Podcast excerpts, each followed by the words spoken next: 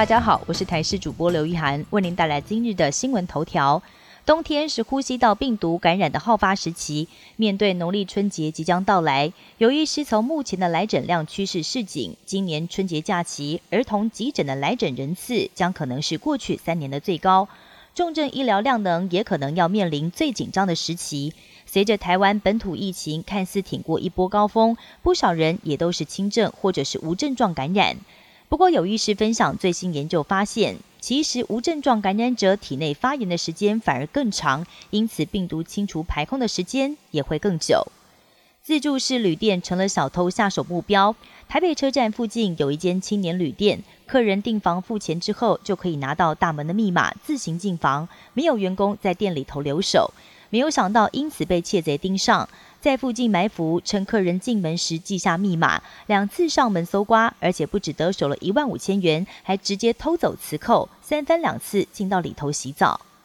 农历过年脚步接近，不少民众在农历年前会全家开车出去玩。竞捐基金会在今天开记者会，公布了一百一十一年儿童事故伤害新闻统计分析，指出幼童独自被留在家里或者是车内反锁事件就暴增了四点一倍，提醒家长们提高警觉，千万不要掉以轻心，要善用预防反锁的一步三要口诀：不独留，要钥匙，要防护，要查看，平安好过年。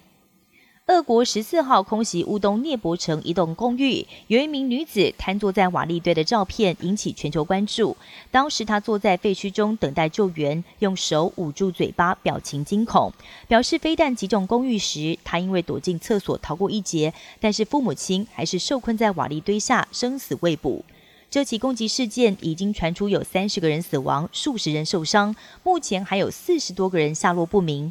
不过，随着时间一分一秒过去，当地市长悲观的表示，在瓦砾堆下可能已经没有任何的生还者。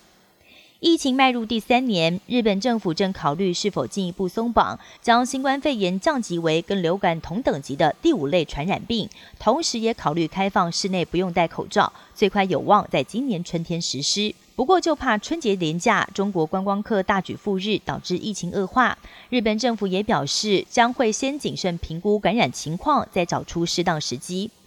去动物园要跟动物拍照，必须保持安静；拿相机或手机时，更不能使用闪光灯，这是基本常识。不过，最近网络上疯传了一段错误示范的影片。有人参观水族馆，贴着透明玻璃，用闪光灯拍照，害得一只尾鱼可能吓到了，突然快速冲过来撞上玻璃，瞬间头破血流惨死。消息传开，引发许多网友气愤，议论纷纷。以上新闻由台视新闻编辑播报，感谢您的收听。更多新闻内容，请锁定台视各界新闻以及台视新闻 YouTube 频道。